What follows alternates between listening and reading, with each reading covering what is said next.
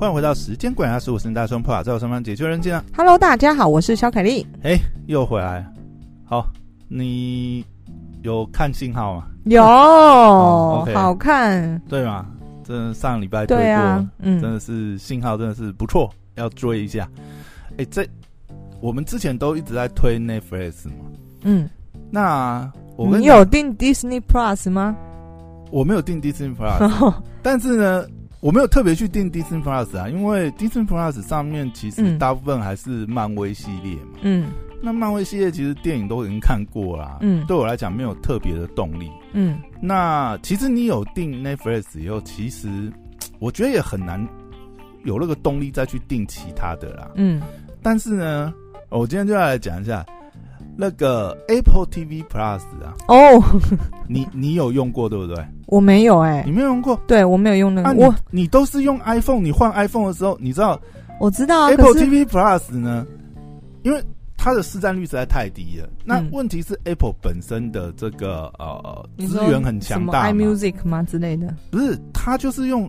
赠送的方式啊，基本上你只要是有买 Apple 相关的产品，嗯、比如说 iPad 啊，嗯，或者是这个 iPhone 啊，嗯，反正任何产品啊，只要是 Apple 系列的产品，硬体相关的产品，它，我记得之前最早的时候，也不是最早了，可能好像。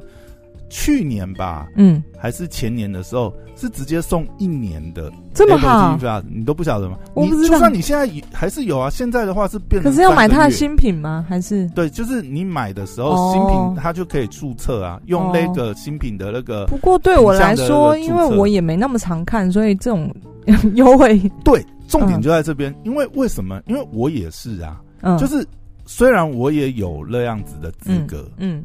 但是呢，我根本就没有想要去注册，啊，因为、嗯、因为你稍微翻一下 Apple TV Plus 上面的这个影集或者是电影就，就嗯，嗯没有什么动力，嗯，再去就是很烂，明明就是有这个资格啊，也可以去申请。像像最近啊，我为什么最近会申请？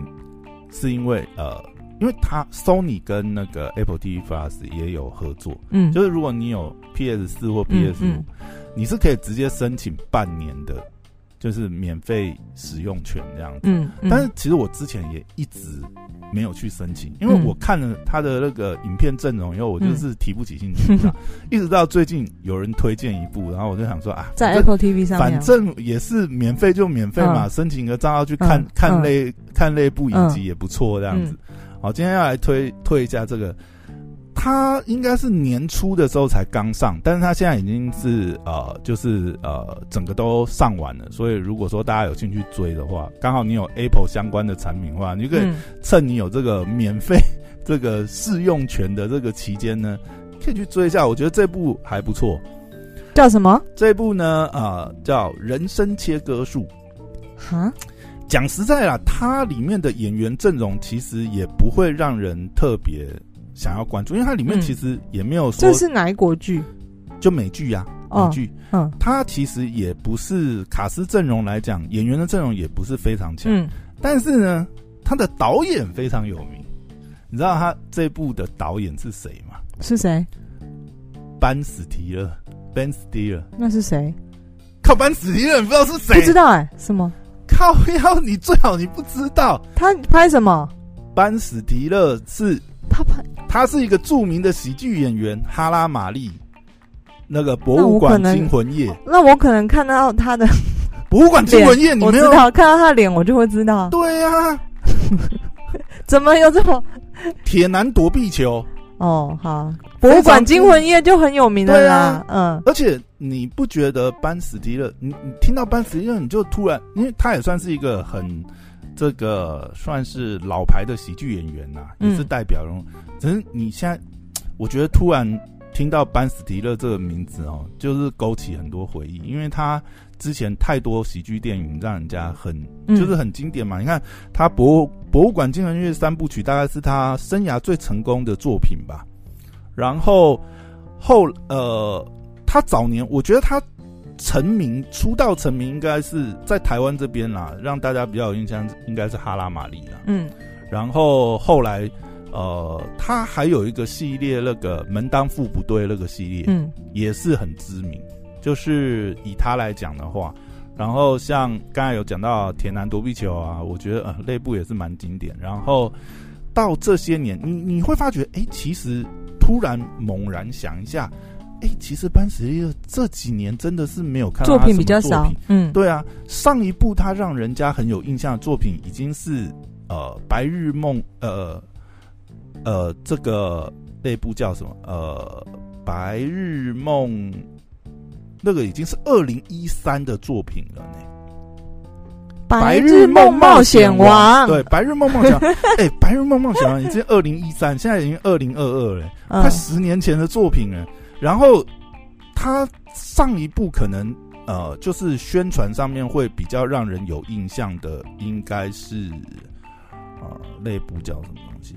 呃，诶，我想一下。他有一部，上一部那那部还算是呃，虽然他他也算是主角，但是已经哦，人生胜利组，嗯，人生胜利组，胜是剩下的胜，嗯，其实那已经是呃，那一部的题材已经是讲他已经是有点中年危机的爸爸这样，嗯，嗯，爸爸跟儿子之间的关系，那部也已经是二零一七年呢，也已经是五年前的作品，已经很久没有看到班史利勒以演员的身份在。你说电影啊，影集上面出演，所以这次听到嗯，Apple TV 请出他。导演，竟然是他，们过气？没有他，他后来已经是偏向幕后啊，制作制作人这样的角色。就你已经发觉他，就演员生涯到一定程度，或许他也开始慢慢走向幕后。就你看，就像周星驰一样啊。周星驰这几年也已经没有在幕前演出了嘛，他也已经是退居幕后。虽然说还在这个行业里，可能都是偏向制作啊、导演。那这一部的导演是班斯提勒，所以呢，可以想见那个风格跟呃内容上面，对对对，会有那种感觉。嗯。不过其实讲到班史迪勒，就真的会想以前这些经典的这些喜剧演员或这些电影巨星，其实这这。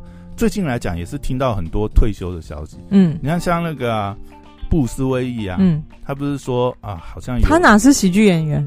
不是我的意思，说他也算是一个巨星嘛。啊，对对，对，但是他，你知道他最近发生什么事情吗？不知道。他最近就是传出他好像是有点失忆，还是可能有点亚斯伯格，还是什么阿兹海默？阿兹海默，对不对？他。据说是就是退休，已经不会再接戏，嗯，因为身体的因素。什么？然后前一阵子不是那个吗？金凯瑞也讲，金凯瑞、嗯、他打算要退休了，嗯，可能不会再接演目前的角色，嗯，目前演出的角色，嗯嗯嗯、对啊，那你就会觉得啊，真的，一代就是我们以前可能看的这些喜剧时代的这些巨星啊，嗯、慢慢也脱离目前的演出了。嗯可能以后也在 也看不到他们在幕前的演出，嗯、就突然有点感慨啊。但这一部我真的是觉得，你知道吗？就是我觉得这一部很推的原因，就是你知道 Apple TV Plus 上面基本上没有没有什么让人有动力 去追，好弱、哦。但是呢，这一部我是要真的是蛮推荐，就是如果呃，反正你也你也有这样子的资格或者什么，嗯，你就去申请，然后专门看这一部，我觉得都还蛮值得的。嗯，嗯，这部真的不错，这部。刚才讲嘛，片名叫《人生切割术》，嗯，但我觉得这部它很特别一点，就是它的呃这个戏剧的题材很有意思，嗯，就是它的前提很有意思，因为像这部啊，它呃整个内容它是有点嗯黑色啊惊悚这样子的一个嗯。呃剧集的内容，那讲一下它的那个剧情大纲好了。它呢，其实是呃有点在讲职场的这样子的一个呃内容，嗯，但是呢，它用一些蛮呃，它也算是科幻剧啊，嗯，但是呢，它的前提非常有趣，它的前提是说呢，啊、呃，就有一家神秘的生化公司，嗯，那也不知道这个生化公司呃主要的研究目的是什么，它里面的工作都神神秘秘，那。但是呢，这个这个公司呢发明了一项很神奇的技术，叫记忆切割术，这样子。嗯，那就对应到，其实我觉得也是一种，你知道，这种题材它的那个前提总是一种啊、呃，可能是科幻的想象。嗯，然后呢，你就会去想嘛，就是说，呃，常常可能呃，比如说，呃。啊、呃，有人会说就是呃，工作归工作，生活归生活，工作跟生活要切割，对不对？嗯。那如果以这个前提来做出发的话，假设切割是什么？假设这个世界上真的能够做有一个科技能够做到这件事情，让你的生活是生活，工作是工作，嗯、会发生什么事情？我觉得这个这个戏剧的有趣的地方，它的题材有趣的地方，就在于它的前提给了一个这样子一个很新颖切入的一个角度的假设。在这部戏里面，它科幻的成分就是它呃。让呃这个剧里面这个公司呢，就是它的科技，它发展了一个新的科技，所谓的记忆切割术，就是呢，他利用这个记忆切割的方式，在呃员工的脑袋里面置入某一种特殊的晶片，但这个是就是呃要签约这个公司之前都会先告知，然后呢你要同意就是呃。做这个记忆切割分离这个呃技术的这个呃等于是植入这个晶片呢，你才能来这家公司工作。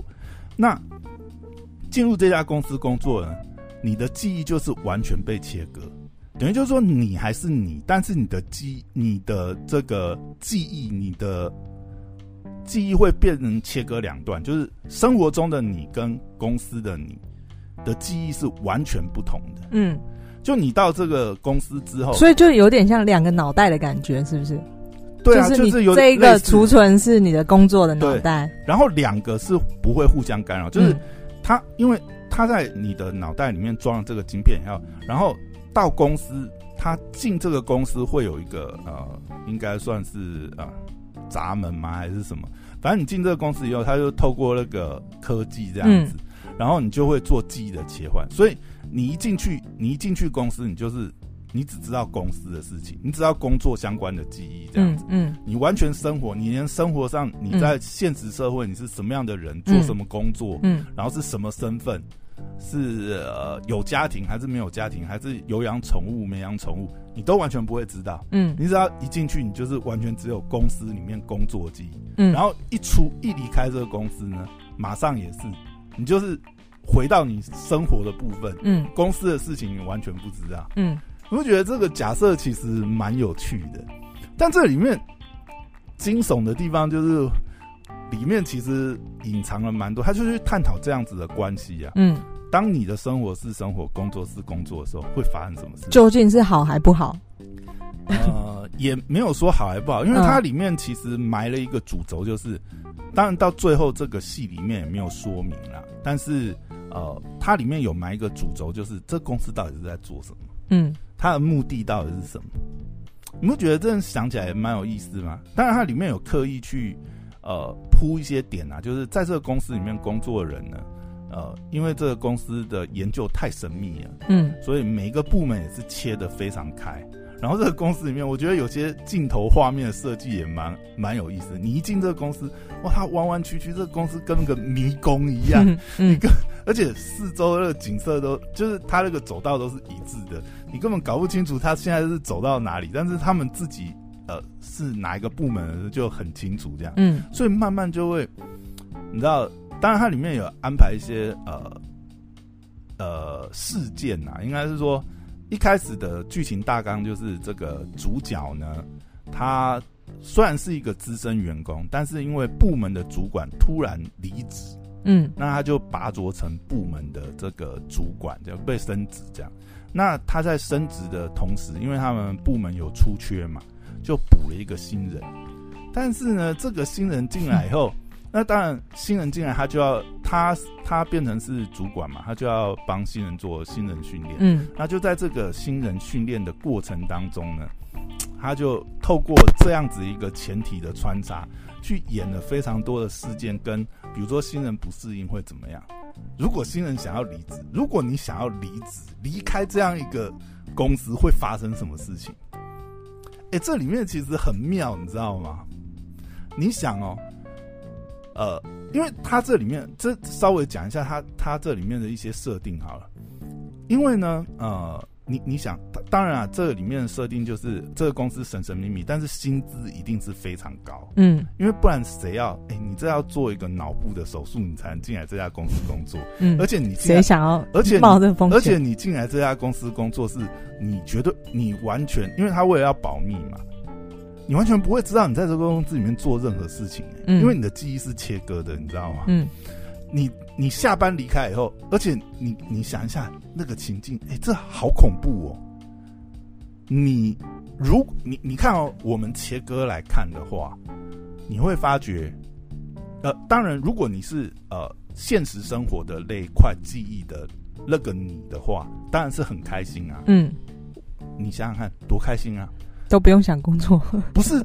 你对工作完全没有记忆呀、啊？嗯，你每天就是出门上班就开心，然后时间到了，你的记忆切换，就是你的那个瞬间的感应是，比如说你现在出门上班，然后到公司了，一进公司，下一秒记忆就是，哎、欸，时间到了，下班你出公司，而且这个公司没有加班的，嗯，就是你可能早上哦九点进办公室，就是你看着手表哦九点进办公室，然后切换，你你你脚一踏出去。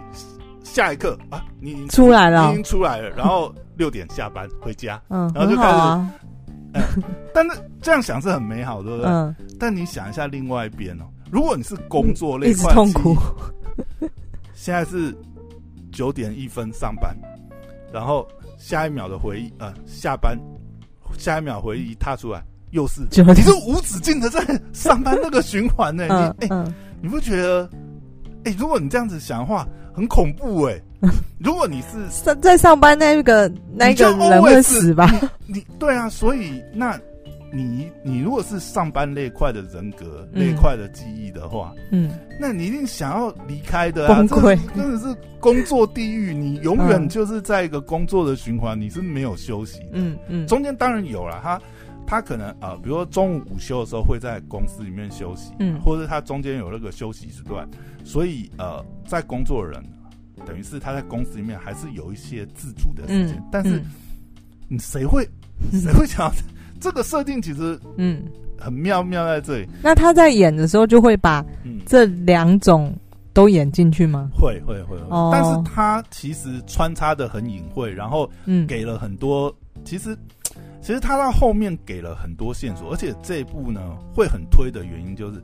他是有点，刚才我们前前面讲了它的前提，其实最主要就是这个题材很新颖、很有趣，因为它给了一个很不一样的前提。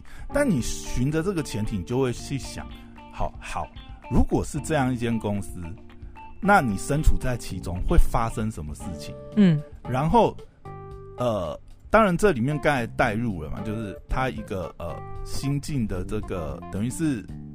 新刚被升职成部门主管的一个这样子的一个角色，他要怎么带新进员工？嗯，然后这个新进员工可能又很不适应，又很想要离职。嗯，然后这里面又带出了一个这个戏里面的设定：如果你要离职的话，那前面也讲了，他的部门主管就是因为离职，原来的那个部门主管就是因为离职他才替补他。可是后来就衍生出，哎，你想这公司到底要怎么离职啊？谁提出离职申请？请问谁要提出离职申请？谁又能同意？你不觉得吗？如果照刚才那样子设定，没有人啊？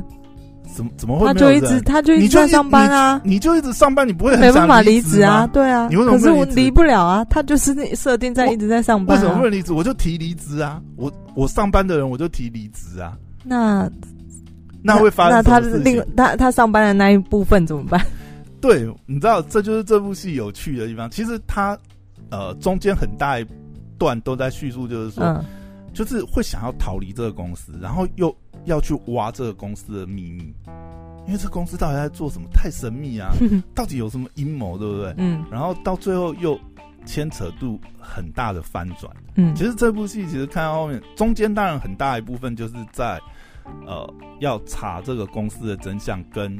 想要离职，到底要怎么才能够做到离职这件事情上面？嗯，其实花了蛮多篇幅在描述了。嗯，因为这个题材很新颖，所以其实拍起来你会觉得蛮有趣的有趣的。对对对，因为好像也没人拍过这个题材啊。嗯，没有，这是一个真的非常新颖的题材。因为它的出发点就，我觉得它的出发点当初啦会有这个 idea，或许就是大家常常会讲，工作就是工作，生活就是生活，嗯、要把工作跟生活切割开。嗯，那如果就这个前提，真的有这样的技术帮你切割开来之后，会发生什么事情？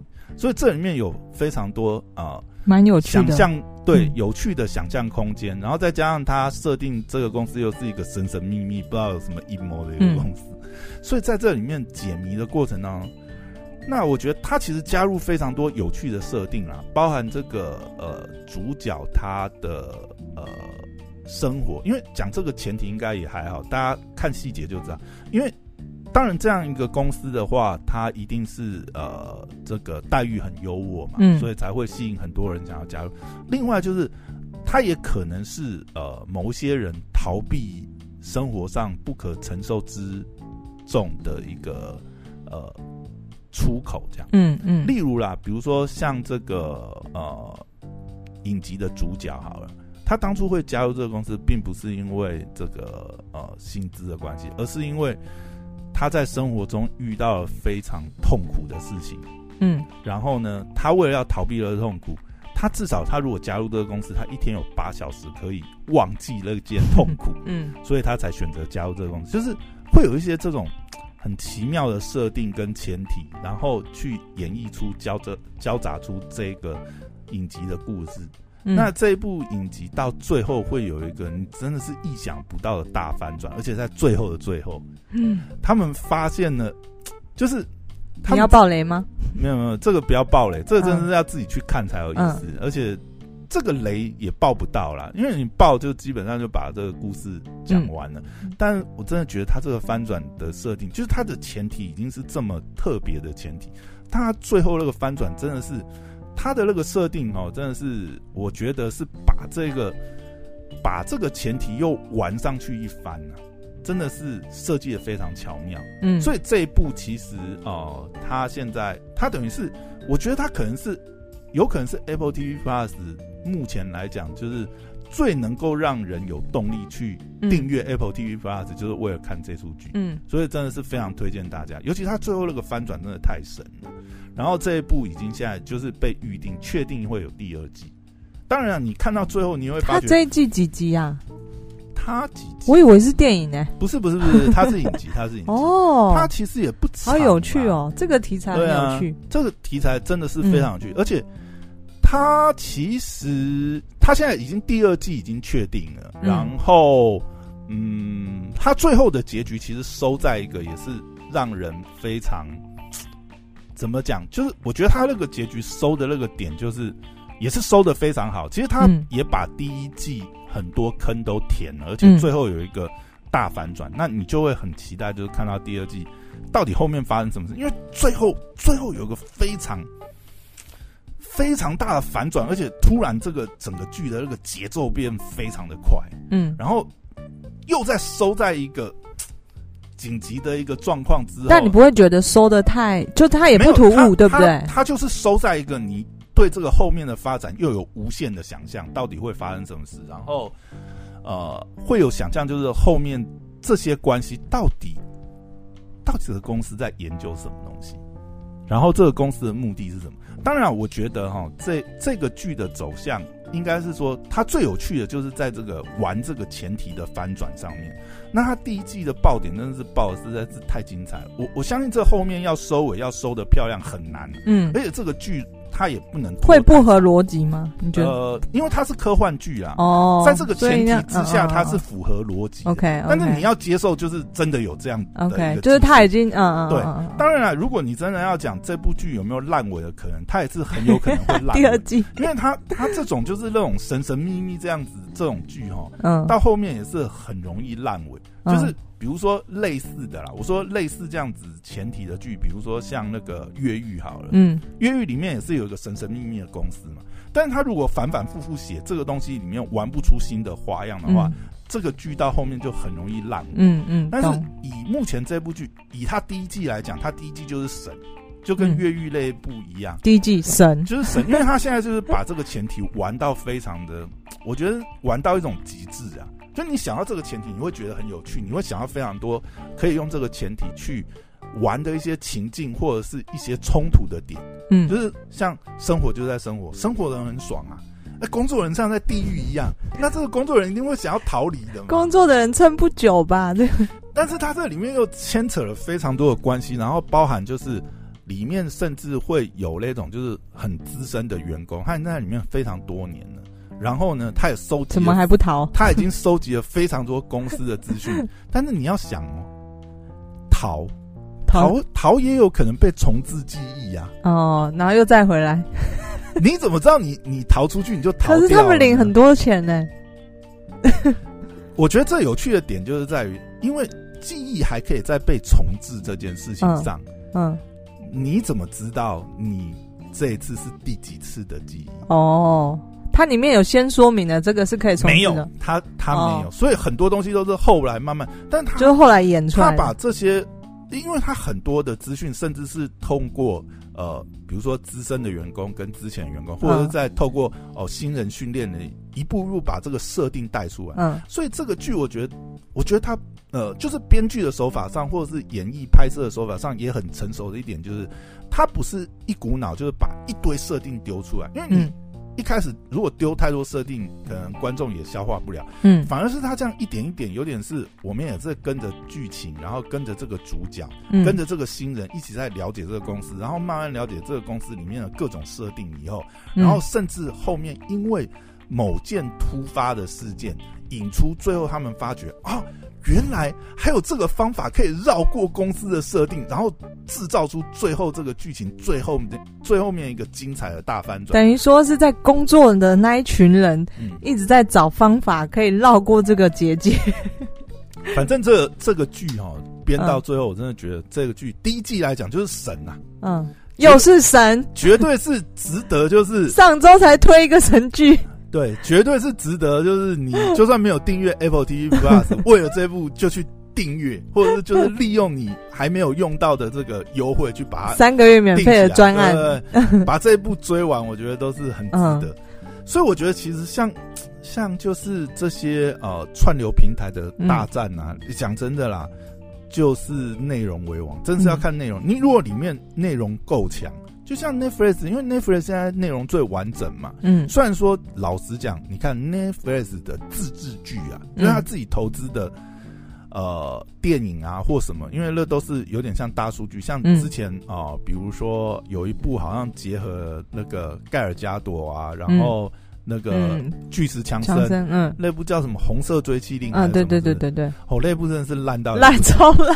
他他就是他有非常多卖座元素，然后。各种情节，可是剧情烂到爆啊！但是那个拍起来就是烂这样。对，但是你看哦，像 Apple TV Plus，对不对？嗯、他这次找了班史迪勒，然后指导的这一部，我真的觉得题材新颖是不用讲。嗯，这个嗯这个前提就真的是会让人很想看，嗯、而且他在拍摄跟编剧上面，他又把这么有趣的题材，又把它等于是提升了、升华了好几个层次。嗯、所以我觉得这一部哦，真的是。就是真的是很神，很神的原因不在于，就是说它当然里面各种拍摄剧情编排很神，而且它是在一个这么新颖的题材上面去玩出这么多花样，嗯嗯、哦，真的是太厉害。我觉得有时候其实我们上上礼拜也在聊嘛，就是说很多题材虽然它是很八股或什么，就比如说像社内将军，嗯、虽然它是很八股，但是他就是拍了让大家符合你预期，对，嗯，拍了会开心。但是像这种，我就觉得就是。呃，应该说很难得啦，嗯，因为当你是一个呃像这样子的影迷剧迷的时候，你当然是已经看过非常多题材，非常多。所以你是冲着导演的名字去看，还是你觉得题材有趣？不是，不是，我完全是我是后来才发觉，我后因为我是觉得这个这个题材很有意思。哦，我被推荐的时候是说，哎这个前提好有意思哦，然后去看了以后，真的是觉得这部很神，然后再去看。他的细节的时候，才发觉啊，原来班斯提勒是导演哦，哇塞，就很有意思。他就很天马行空型，你看那个《白日梦冒险王》，他也是啊，他就是会走那种。其其实我觉得这部里面某一些呃前身的影子就有《白日梦冒险王》的那个设定在里面，但是他又在那个设定上面再往上延伸，嗯嗯，因为它里面有些。奇想啊，幻想啊，的确会让你觉得是同一个系列啦，嗯、就是有那种味道在。嗯，但你看哦，它就是因为呃班史蒂尔本身的风格，所以它其实虽然是有点黑色惊悚这样子的影集，里面还是有一些嗯有趣的元素啊。嗯、因为我觉得导演就是喜剧演员出身嘛，嗯、所以他必然是会玩一些有趣的梗在里面。嗯。嗯所以这部他应该也年纪蛮大了，他五十几岁，对，所以差不多也是可能要从目前退休了，嗯嗯嗯，所以以后可能要看到他在目前演出的机会也不多。这部其实看不到班斯蒂勒，他就是导演，他没有出演。OK，如果他有在里面嘎一个小角色，我觉得这 就是当成影迷的彩蛋，你知道，毕竟很久没有看到他演出了。其实他上一部像《人生胜利组》出来的时候，就会觉得哇，真的。老很多，因为你看，我们是从他年轻看到看到，就是他在哈拉玛丽的时候是真的是那种 teenager 那种对年轻人。年轻人，然后慢慢你看到博物馆惊魂夜，或者是到后来的什么门当户不对之类三部曲嘛，就是已经他已经年纪已经开始有了，然后到人生胜利组二零一七那部啊，我真的已经觉得啊他。怎么办？世界突然变这么老，就很像你看看到后来周星驰已经满头白发了。对，那我觉得或许他们自己也有点那种感觉，就是觉得自己的形象该退位了啦，好像不要在前面去演这种、嗯、呃一线的男主角，就是或者是除非那个题材是就是在演一个可能中老年，就像《人生胜利组》其实是在演演演一个中年危机的故事嘛，嗯、就是符合他的年龄时代啦。哎呀、啊，就。你看，有时候这样，比如说像最近好了，像最近那个《捍卫战士》第二集，汤姆克鲁斯嘛，嗯，要演第二集，但我觉得那个故事也也有点修改啊，就是如果还让他演当初那个年轻的那种角色，真的是我觉得观众会出戏。但是不适合这次第二集的设定也是，就是延续他第一集的设定，他已经变成是，哎、欸，他好像这一集已经变成。他好像是中校还是上校了，等于是他虽然还是演一样的角色，但是那个故事跟内容的确是有符合他的年纪，符合他年纪，等于是他已经是到那个年纪的一个教官了，这样，所以蛮还蛮期待内部内部的预告出来。我觉得你看内部从哎本来是说去年就要上映了，对不对？因为疫情啊，一延再延啊，现在说要什么时候上？应该哎、欸，好像今年就会上来，因为最后的预告片已经出了，应该是暑假档吧？应该是最近就会上。期待。对啊，好，那今天聊到这边，拜拜，拜拜。